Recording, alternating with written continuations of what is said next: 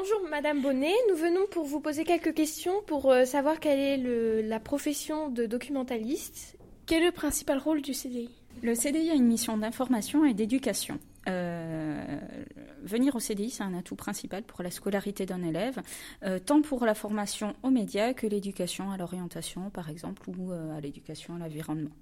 Qu'aimez-vous dans votre métier? Ce que j'aime dans mon métier, c'est euh, le relationnel euh, par rapport aux élèves. En fait, on est euh, qualifié d'enseignant, mais les élèves ne nous perçoivent pas forcément comme des enseignants. Donc, on a un relationnel un petit peu différent et on n'est pas toujours en frontal avec les élèves. Donc, il y a une, une espèce d'harmonie entre eux et nous, et c'est toujours très très agréable d'enseigner dans un CDI.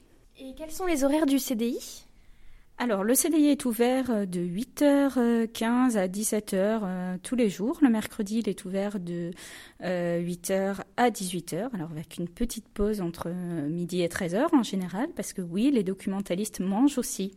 elles ne se nourrissent pas que de lecture. donc voilà, ce qui laisse quand même pas mal d'ouverture, de, plages horaires pour venir se documenter, s'informer, lire. Pourquoi avez-vous fait ce métier? Euh, j'ai fait ce métier parce qu'en fait, je voulais être enseignante et euh, j'aimais aussi beaucoup le côté euh, qui est parfois un petit peu caché de bibliothécaire. Et je trouvais que ce métier était un bon moyen de, de relier ces deux, ces deux envies que j'avais, ces deux passions que j'avais. Quel est votre rôle principal au sein du CDI le rôle de, de, professeur documentaliste, en fait, c'est d'animer un centre de documentation de l'alimenter, de le gérer et également euh, de euh, donner des cours euh, de formation à l'information et de développer la, culture informationnelle des élèves. Ce sont les, rôles principaux, les missions principales de l'enseignant documentaliste. D'accord. Et dans votre profession, travaillez-vous uniquement au CDI ou êtes-vous amené à passer dans les classes alors, euh, ça, c'est un, atout certain, c'est qu'on pourrait croire qu'on est enfermé dans notre CDI, mais pas du tout. En fait, avec le développement du, euh, numérique euh, et des outils Internet, on peut se déplacer de classe en classe.